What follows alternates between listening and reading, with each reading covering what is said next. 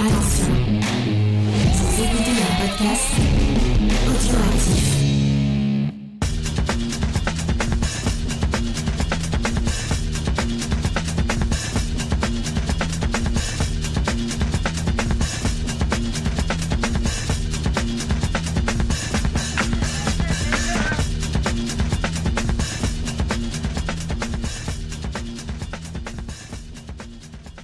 Et bienvenue dans le podcast des réfracteurs, un podcast un peu spécial aujourd'hui parce qu'on va inaugurer une nouvelle rubrique sur le site. Euh, si vous nous suivez sur Discord, vous savez qu'on a initié une nouvelle spécificité qui va vous détailler Gré Pigeon qui est avec moi aujourd'hui. Bonjour Gré Pigeon. Salut Spike. Et oui, nous avons décidé de lancer un ciné-club avec comme thématique euh, la liste tout simplement des films édités par Criterion. Donc en gros des films chiants. Des films prestigieux surtout, allons. Voilà, allons. c'est ça. En plus, on, a plutôt bien commencé cette semaine puisque tu nous as tiré au sort, c'est toi qui es responsable du, du tirage au sort, tu nous as tiré un film que j'aime beaucoup, je te laisse nous l'annoncer. Ah oui, c'est Bienvenue Mr. Chance par euh, Al Ashby avec entre autres Peter Sellers et Shirley MacLaine. Et oui, et donc on l'a vu ce week-end, on l'a vu euh, à plusieurs. Je ferai des petits remerciements à la fin pour ceux qui sont euh, sur le Discord avec nous et qui en ont euh, débattu. Et on vous invite à nous rejoindre sur notre Discord. Le lien est dans la description du podcast pour débattre des films que nous allons regarder et pour vous joindre au mouvement de ce ciné-club. Et donc, bienvenue Mister Chance. Je crois que c'est à moi de faire le résumé parce que c'est une grande tradition qui se renouvelle, n'est-ce pas? Ouais, tout à fait. On ne change pas l'équipe qui gagne. Alors, bienvenue Mister Chance, en 1979, comme tu l'as dit, Being de son nom original, c'est euh, l'histoire d'un personnage nommé Mr. Chance, il n'y a pas de mystère, euh, qui vit en fait euh, dans une maison isolée. Il est jardinier pour un homme qu'on devine riche sans trop le savoir. Sauf que euh, ce personnage, ce jardinier, il n'est jamais sorti de cette maison. On ne sait même pas tellement ses origines, c'est un mystère, on va revenir dessus. Euh, et donc son employeur euh, dé- euh, décède et euh, Mr. Chance va être invité à quitter sa maison. Et il faut dire que Mr. Chance, il est un peu simplet. hein. On devine qu'il n'a pas eu d'édu- d'éducation. Euh, et donc, il va quitter cette maison, découvrir le monde extérieur. Et en découvrant le monde extérieur, il va faire la rencontre euh, de ce qu'on pourrait appeler une, une classe opulente, une classe riche, euh, qui va en fait percevoir ses propos assez, comment dirais-je, Naïf. Naïf, oui. Voilà, et ils vont, ils vont voir une forme de sagesse dans ce qu'il dit, alors que lui il ne fait en général que parler de son jardin. On va revenir là-dessus. Euh, et ces gens riches un peu prétentieux vont le prendre sous l'oreille sans comprendre qu'il est un peu euh, simplet, comme je le disais. Voilà pour mon résumé. Très bien. Alors, euh, on va peut-être enchaîner en parlant assez rapidement du réalisateur. Al Ashby, c'est pas n'importe qui en 79. Il a déjà plusieurs films à son actif. Ouais, effectivement, et il a aussi une, une carrière qui est assez notable, c'est celle de, de monteur. Il a notamment été euh, le monteur pour plusieurs films de Norwan Jemison, euh, dont euh, le fameux, le légendaire Dans la chaleur de la nuit. Peut-être qu'il sera dans la sélection Criterion, on verra ça. Hein. Euh, c'est pas impossible. Et effectivement, il a plusieurs films à son actif. Euh, on peut citer les plus célèbres. euh, alors, je pense évidemment à Harold Demo dans 1971. C'est seulement son deuxième film.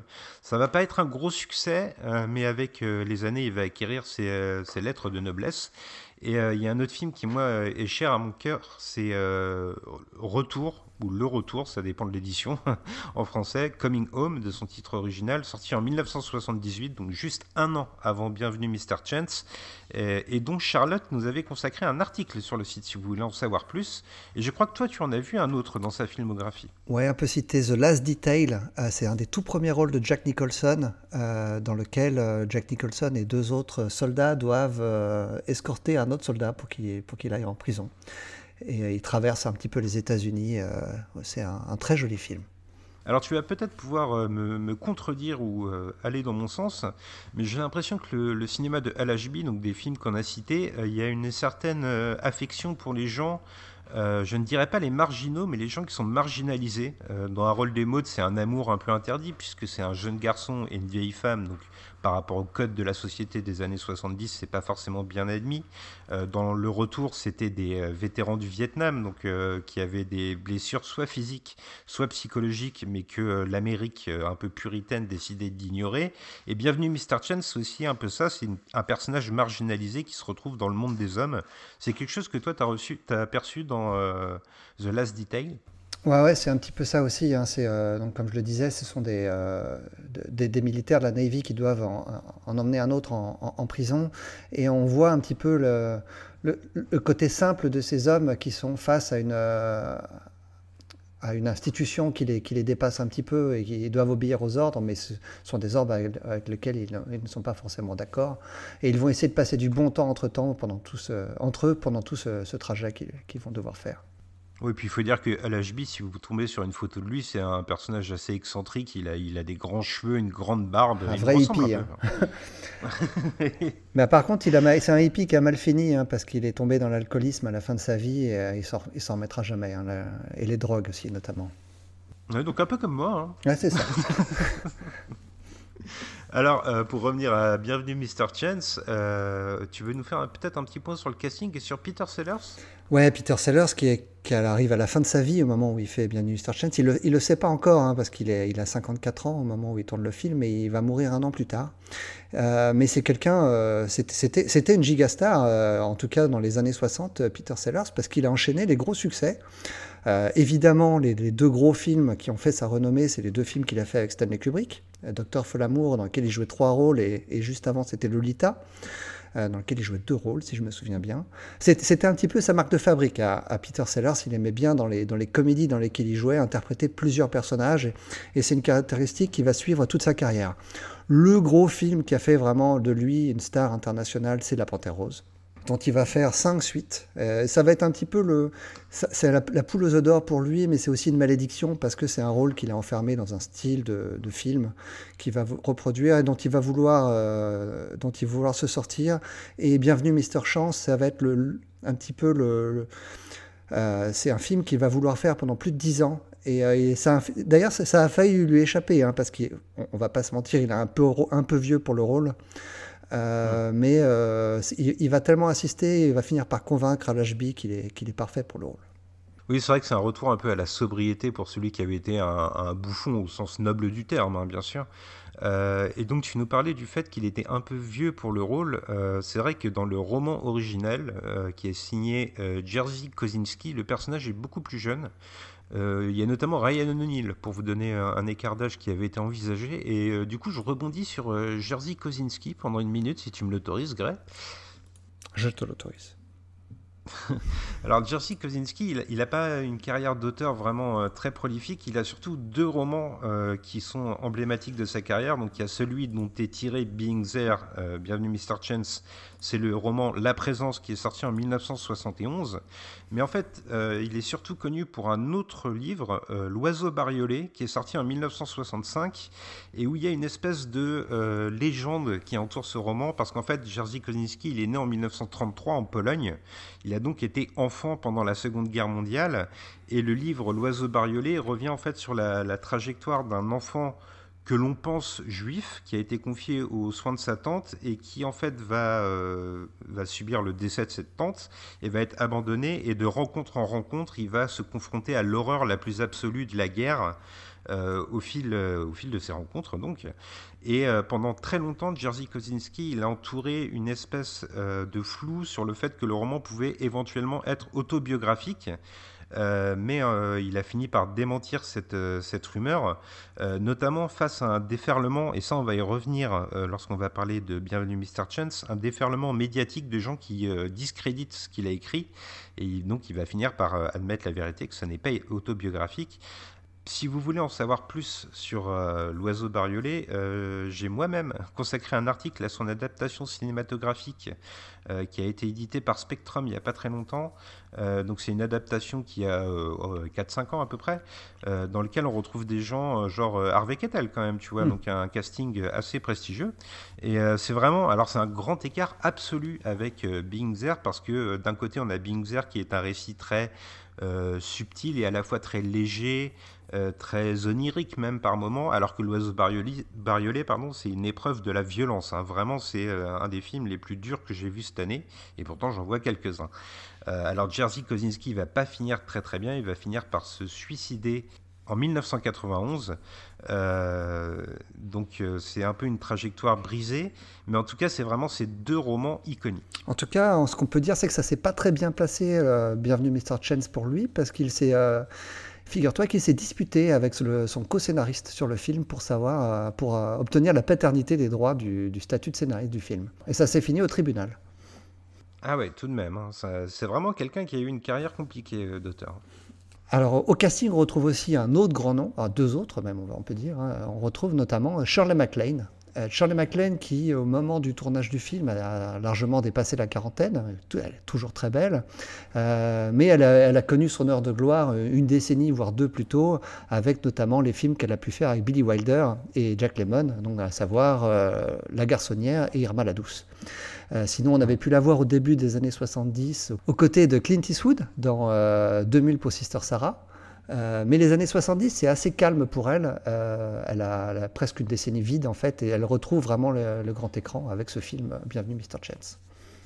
Et le deuxième grand nom en dehors de, de Shirley MacLaine et aux côtés de Peter Sellers, c'est Melvin Douglas. Alors Melvin Douglas, je ne sais pas si ça te disait quelque chose au moment du, où tu as vu le film, mais figure-toi que c'était un, acteur qui était déjà oscarisé.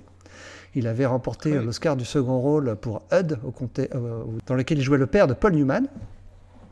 Et euh, figure-toi que dans les années 30, il avait, euh, il avait notamment joué pour Le Beach, et c'était lui qui avait, il, a, avait eu son petit moment de gloire parce que dans Ninochka, c'est lui qui faisait rire Greta Garbo, et Greta Garbo qui était célèbre pour n'avoir jamais ri de sa vie. Ah oui, bien sûr. La première comédie de Greta Garbo était signée Le Beach, et c'était avec Melvin Douglas. Donc un, grand, un, grand nom du, de l'âge d'or hollywoodien.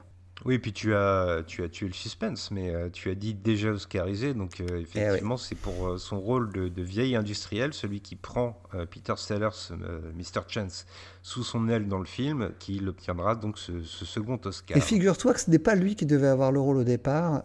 autant pour Shirley MacLaine, je crois que ça n'a jamais vraiment été discuté de savoir qui d'autre aurait pu avoir le rôle, mais Melvin, Melvin Douglas, il vient après une longue liste d'acteurs qui ont refusé le rôle, notamment Burt Lancaster, et aussi euh, Laurence Olivier. Euh, il y a une scène qui est devenue très célèbre dans Bienvenue Mr. Chance, dans laquelle Shirley MacLaine, comment le dire, euh, ça donne à les plaisirs solitaires. Et ça n'a pas du tout plu à Laurence Olivier, qui a, considéré qu'il était absolument hors de question qu'il joue dans un film dans lequel il y aurait une scène pareille. Et donc c'est Melvin Douglas qui a, qui a, récolté le rôle et qui lui, a, aura apporté un Oscar. Merci Laurence Olivier. Oui, bah, ça nous aura permis d'avoir un acteur oscarisé donc à sa place. Alors, on, va, on va parler vite fait du tournage qui a été un petit peu particulier, principalement à cause de Peter Sellers, qui était à la fin de sa vie assez difficile, assez ingérable. Euh, il a eu une, décennie vraiment compliquée où euh, il, enchaînait les, les, les, Roses avec Blake Edwards, et Blake Edwards, même lui, ne pouvait plus le supporter, alors qu'ils avaient plusieurs films ensemble euh, déjà à leur actif. Et, et Shirley MacLaine a expliqué que pendant le tournage, en fait, Peter Sellers n'est jamais sorti de son personnage. Et donc, pendant tout le moment où, euh, ils ont tourné, euh, elle n'avait pas affaire à Peter Sellers, mais à Mr. Chance. Et elle a dit que c'était à la fois une, une, bénédiction et une malédiction, parce qu'il était vraiment difficile. En dehors, des, en dehors des plateaux. Mais par contre, sur le tournage, il était tellement dévoué corps et âme à son personnage que euh, ça a été vraiment la meilleure expérience de sa carrière, selon elle, de travailler avec un acteur pareil. Oui, puis euh, tu me disais euh, pendant qu'on préparait l'émission que Peter Sellers c'était un peu aussi euh, une fin de vie tragique par rapport à, ses enfants avec qui il a, rompu les liens. Ah, ah ouais, ouais, bah notamment il était tellement fier de Bienvenue Mr. Chance qu'il a montré le film à, ses deux filles et il y en a une d'elles qui a, eu le malheur de lui, de lui donner, de lui faire une petite critique. Et il l'a tellement mal pris qu'il avait un verre d'eau à côté de lui qui lui a balancé la figure. Il lui a dit hors de ma vue. Il lui a même renvoyé en avion chez elle, chez sa mère. Et la deuxième, la deuxième fille qui a appris ce qui s'était passé l'a appelé et Peter Sellers lui a juste répondu que si tu prends le parti de ta sœur, je ne veux plus te parler non plus. Qu'il était vraiment, euh, euh, c'était pas la personne la plus sympathique qui soit. Hein. Ah, tu vois, la, drogue pour LHB, euh, les rapports paternaux pour, paternels pardon, pour moi, on est vraiment proche de, ma sensibilité. bah écoute, pour confier à nos auditeurs un peu comment on va préparer ces émissions Ciné Club, on a décidé, toi et moi, alors de ne pas abandonner nos podcasts traditionnels sur lesquels on travaille beaucoup, on fait souvent de l'analyse plan par plan, mais ici d'avoir une discussion plus libre, une forme de débat, comme, comme on peut en parler entre nous sur Discord. Euh, donc on va rebondir sur certains points, partager notre ressenti, partager un petit peu d'analyse, parce qu'on aime bien un peu la, branlette cérébrale, il faut bien se le dire, mais euh, surtout de garder une espèce de fraîcheur, si ça te va? Ouais, ouais, ouais. puis euh, surtout, on, s'était dit, vu que l'idée du Ciné Club, c'est de faire un, rendez-vous hebdomadaire, c'est de faire un, podcast relativement court, dans lequel on livre notre ressenti, une analyse un peu globale, et puis essayer surtout de donner envie à nos auditeurs de voir le film. Oui, alors euh, moi je te propose de, démarrer par ce qui est un peu euh, l'entame du film et ce qui signe un peu euh, le démarrage de la trajectoire de Mr. Chen, c'est une forme de naissance presque pour ce personnage qui est âgé à l'écran, mais le fait qu'il euh, quitte une bulle qu'il a connue toute sa vie, euh, on s'interrogeait toi et moi sur ses origines d'ailleurs, c'est quelque chose qui va rester entouré de mystère pendant tout le film, euh, mais j'ai l'impression que ce que voulait faire HB avec ce personnage, c'est de proposer un personnage qui est d'une bienveillance absolue, mais qui va servir d'espèce de, maître étalon pour la moralité un peu complexe de ceux qui l'entourent, et notamment pour le monde des puissants que va dépeindre le film. Euh, et en fait, tout ce que toi et moi, euh, c'est encore d'actualité aujourd'hui, Mr. Chance, finalement, tout ce que toi et moi, on, admet de la part de, certaines personnes qui seraient euh, puissantes ou dirigeantes dans leur hypocrisie, j'ai envie de dire, se retrouve souligné par le fait que ce Mr. Chance et d'une innocence euh, presque absolue. C'est vraiment confronter quelqu'un, un personnage qui est pur, par rapport à des gens qui sont un peu euh, dans la duplicité, j'ai envie de dire. Dans le calcul. Dans le calcul, voilà, c'est ça et euh, de, souligner toute leur, euh, leur bassesse, mais de le faire toujours avec une, une forme de retenue et de subtilité, euh, parce que ce Mr. Chance, il est presque pas dépourvu de sentiments, parce qu'il le montre à un moment bien significatif, mais il est en tout cas dépourvu de mauvais sentiments, j'ai l'impression. Ah oui, il est vraiment, tu l'as dit hein, plusieurs fois, il est, il est pur. C'est vraiment ce qui le caractérise le plus. On pourrait aussi exprimer sa, sa naïveté à, à, bien des égards, mais ça, donne lieu, parce qu'on a, on a oublié de le souligner, euh, Bienvenue Mr. Chen, c'est une comédie, euh, c'est une satire, et ça, mm. donne, euh, ça donne lieu à beaucoup de, quiproquos qui sont jamais vraiment aux dépens du personnage, parce qu'on on rit de la situation avec l'ensemble des personnages. Il n'y a personne vraiment qui est ridicule, à part peut-être, je pense, à ce personnage d'ambassadeur russe qui est vraiment euh, un petit peu euh, extrême dans, sa, dans, sa russitude, je ne saurais pas comment le dire autrement. Mais euh, c'est le seul personnage que je trouve un petit peu excessif. Les autres sont, comme tu l'as dit, très subtils. Les, politiciens et les, et, les financiers qu'on voit, effectivement, on peut avoir un, regard moral sur ce qu'ils sont, sur ce qu'ils font, mais ils, ne sont jamais présentés comme des personnages, comme des personnages abjects. Ils sont différents de Chance, ils ont un agenda, ils ont, euh, une vision du monde qui est différente de, la sienne, mais, euh, ce n'est pas pour autant euh, qu'on les déteste par rapport à Chance. Oui, je pense que c'est ce qui caractérise aussi le film. on échangeait aussi autour de ça. C'est pas une comédie où on se tape la cuisse ah et on va se rouler par terre c'est quelque chose qui est euh, à la limite, en fait, à l'équilibre entre ce que tu dis, la satire et la bouffonnerie, mais qui a le bon goût de ne jamais tomber, comme euh, tu me le disais toi-même, du côté potache. Quoi. Non, non, et c'est d'ailleurs un, des vrais changements, pour, en tout cas pour Peter Sellers, hein, qui est un acteur vraiment comique, qui a, qui a fait, euh, qui a tourné beaucoup de bouffonneries. Et là, justement, il reste complètement dans son personnage, toujours à, la limite. Il avait dit d'ailleurs que il avait pris comme, euh, comme exemple Stan Laurel, euh, du fameux duo Laurel et Hardy, où effectivement la situation est grotesque, mais le personnage, lui, ne l'est jamais. Oui, c'est effectivement ça. Et moi, il y a quelque chose sur lequel je voulais revenir, qui est particulièrement associé à Mr. Chance dans le film. C'est omniprésent, jusque sur certaines affiches. C'est le fait qu'il est constamment entouré d'écrans de télévision. Alors tout à l'heure, je parlais du déchaînement médiatique qu'a subi l'auteur Jerzy Kosinski euh, à propos de son roman L'oiseau bariolé. Euh, je me demande si tu vois cette récurrence des écrans de télé, c'est pas une, forme de réponse, mais en même temps c'est une réponse très subtile parce que euh, le monde de la télé, dans Bienvenue Mr. Chance, cette télé que Mr. Chance observe sans arrêt, Euh, c'est vraiment une espèce d'autre monde, un monde fantasmé dans lequel Mr. Chance a été élevé. On voit par exemple à l'écran euh, des émissions de Mr. Rogers. Alors pour euh, nos auditeurs qui ne connaissent pas Mr. Rogers, c'est, je ne sais pas à qui on pourrait le comparer en France. Il n'y a pas vraiment d'équivalent, mais c'est Casimir. C'est Casimir. Ouais, c'est presque ça. Hein. oui, oui.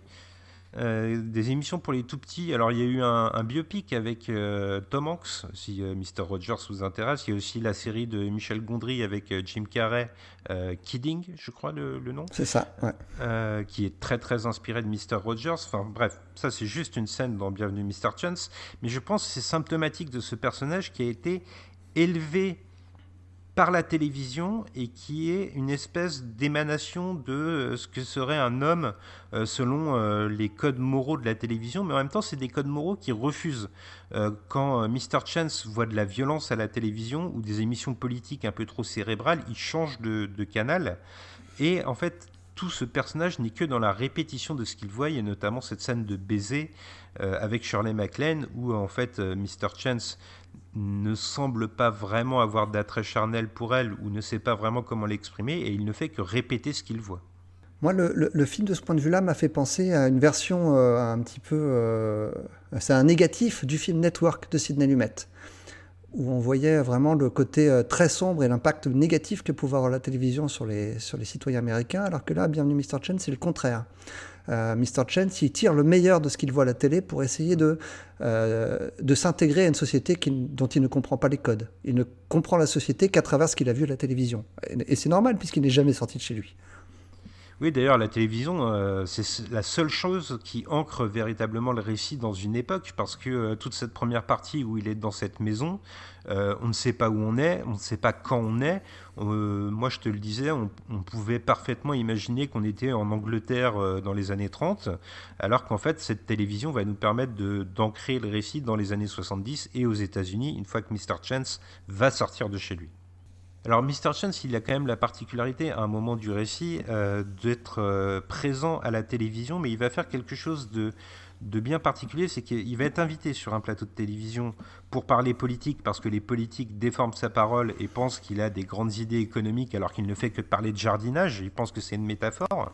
Mais lorsqu'il va se voir euh, dans l'émission, il va changer de chaîne, comme s'il ne pouvait pas souscrire à ce discours. C'est pas le fantasme qu'il a des médias. Lui, il vit dans une espèce de rêve. Et c'est aussi quelque chose qui est présent euh, au début du film lorsqu'il quitte sa maison. Euh, tu sais, il y a cette scène où euh, il se voit dans la vitrine d'un vendeur de télévision parce qu'il y a une caméra qui filme comme, comme ça peut nous arriver quand on va dans un supermarché. Et il va être complètement éberlué à, à la vision de son visage qui est d'un coup dans l'écran. J'ai l'impression quand même que tu vois, Mr. Chance, il a une espèce de rapport aux médias spécial, presque amoureux en fait, hein, quand on y pense bien mais il refuse de s'y inscrire pleinement, il préfère conserver cette part de rêve, et c'est quelque chose qui est symptomatique de ce personnage, c'est cette envie de vivre dans l'onirisme. Et, d'ailleurs, quand, quand, on lui demande s'il veut euh, participer à une émission de télévision, euh, il repense à ce moment-là en disant Mais j'ai déjà été à la télévision, il en est très fier de ce moment-là. C'est presque un accomplissement pour lui. Oui, on a l'impression qu'il rentre dans le monde qu'il a, qu'il a rêvé toute sa vie et, et qu'il y met un pas. Alors il y a quand même une chose qui est euh, omniprésente dans le film qu'il fallait qu'on évoque aussi, c'est euh, le fait qu'il y a une espèce d'opposition entre ce Mr. Chance. Euh, alors en préparant l'émission, je parlais de classe opprimée, mais tu m'as assez justement repris. C'est pas véritablement qu'il est opprimé, c'est plutôt qu'il est de la classe travailleur, les travailleurs manuels. Il n'a pas eu d'éducation non plus. Et le film va véritablement jouer de cette opposition avec une classe dirigeante.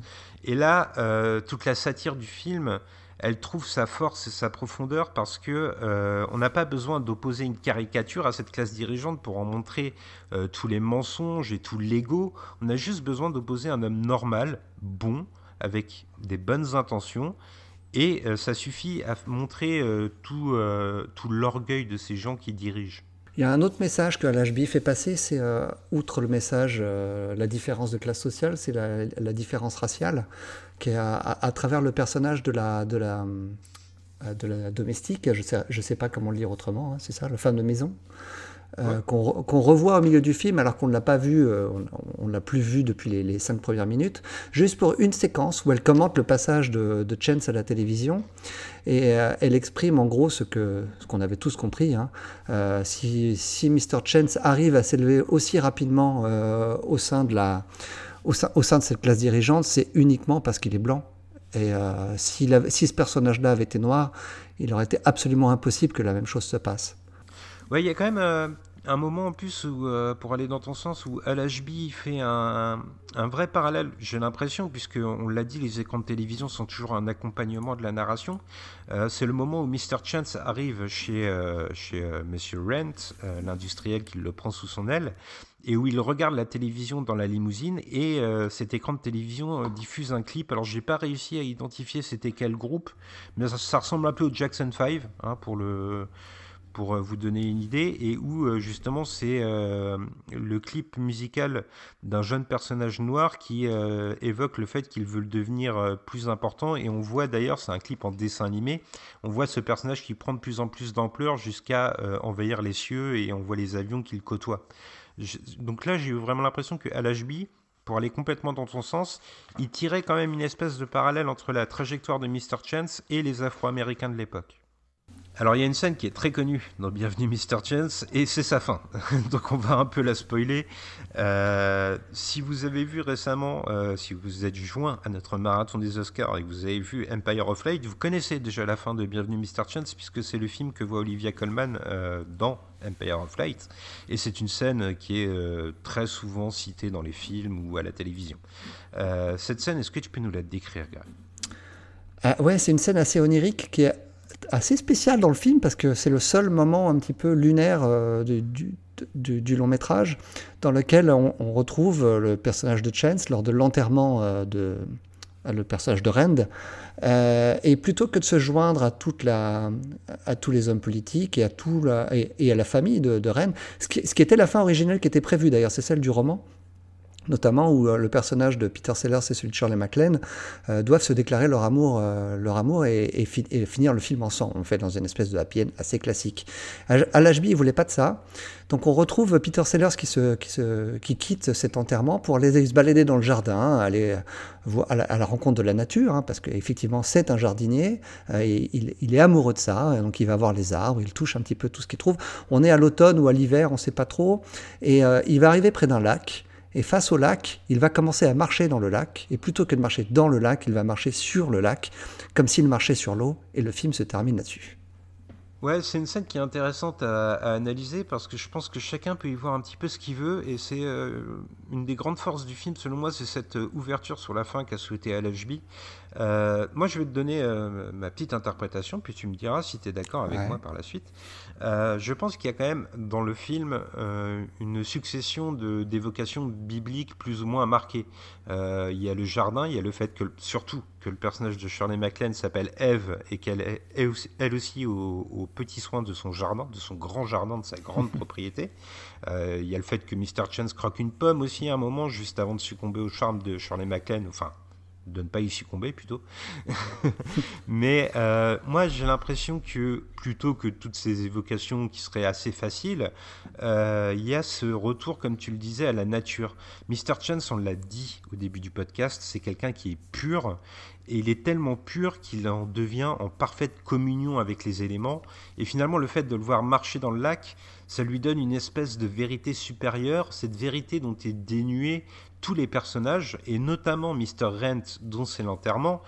Moi, par exemple, je te le disais quand on, euh, quand on discutait juste après le film, euh, Rent, il n'y a que à la fin du film où j'ai compris que c'était un sac à merde pendant qu'il y avait cette espèce d'éloge funèbre qui, qui, relate ses propos et où on se rend compte que c'est un, gros salopard, quoi, il faut le dire.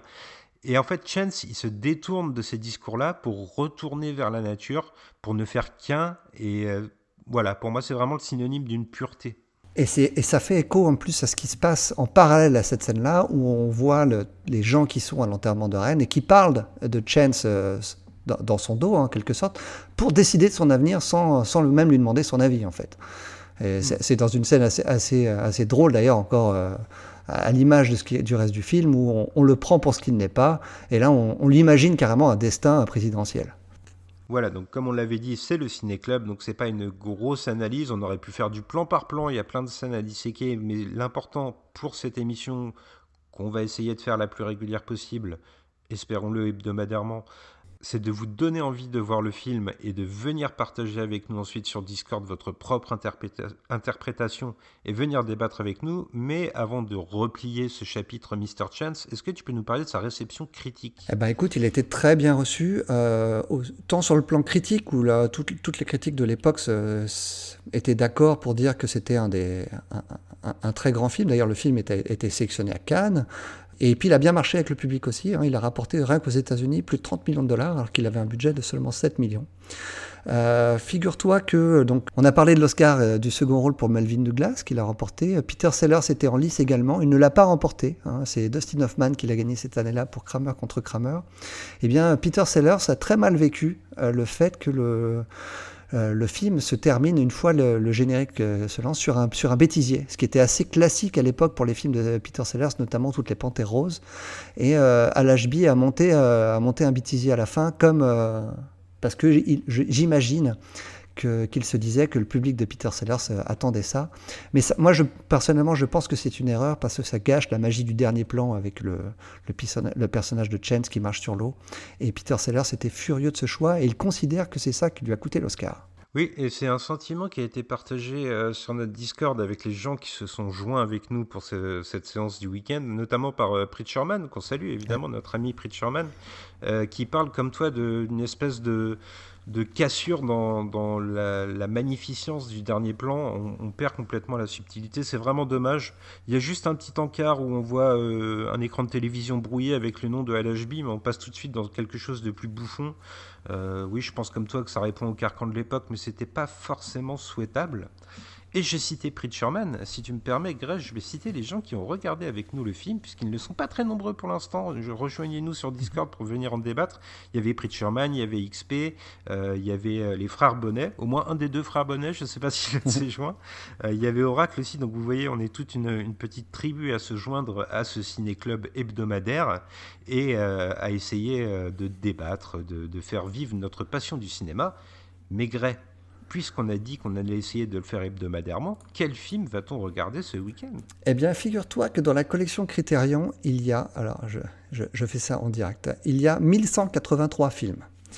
Euh, donc, euh, je vais prendre un générateur de nombres et je vais euh, tout simplement laisser le hasard générer le numéro qui va nous permettre de décider quel sera le prochain film que nous allons voir la semaine prochaine.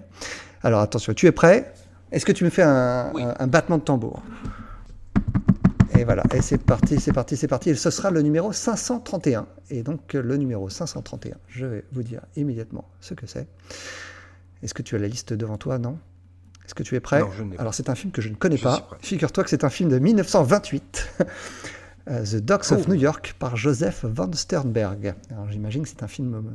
Ah ouais, c'est un film muet. C'est un film muet, ouais, qui fait 76 minutes.